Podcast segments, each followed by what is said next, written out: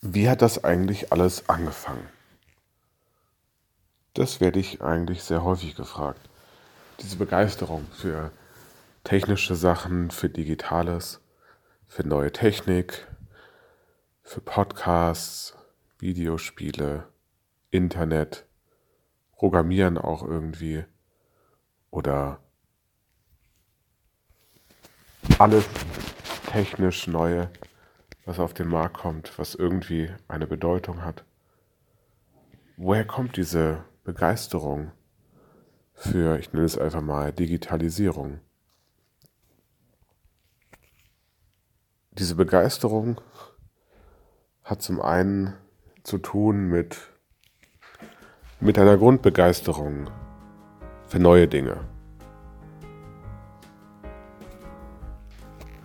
Und mit einer Art Entdeckergeist auch zu tun, der es mir eigen macht, dass ich neue Dinge gerne entdecke, auch neue Dinge, diese Entdeckerfreude, das Ausprobieren von neuen Dingen und auch ja, das Überlegen, wie man das neue technische Gerät oder ein Programm oder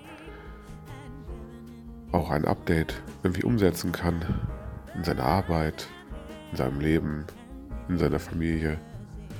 Das finde ich höchst interessant und erfreut mich immer wieder und ist mir irgendwie auch zu eigen, diese ja, Begeisterung für Technik, für Digitalisierung.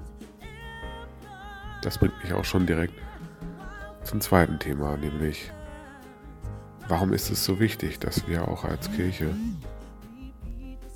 ich denke, dass gerade die Digitalisierung im Pfarrberuf bzw. auch in der Kirche ganz entscheidend ist für die Zukunft.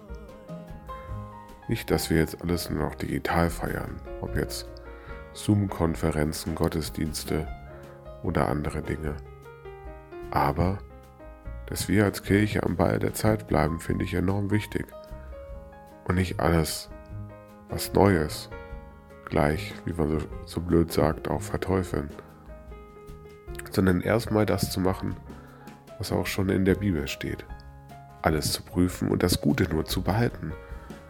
Und ich finde es gut, wenn wir über Nachrichtendienste uns weiter vernetzen, Interessensgruppen bilden oder eben auch digitale Formate anbieten, neben den bestehenden weil ich glaube daran, dass wir als Kirche auf allen Formaten senden sollten.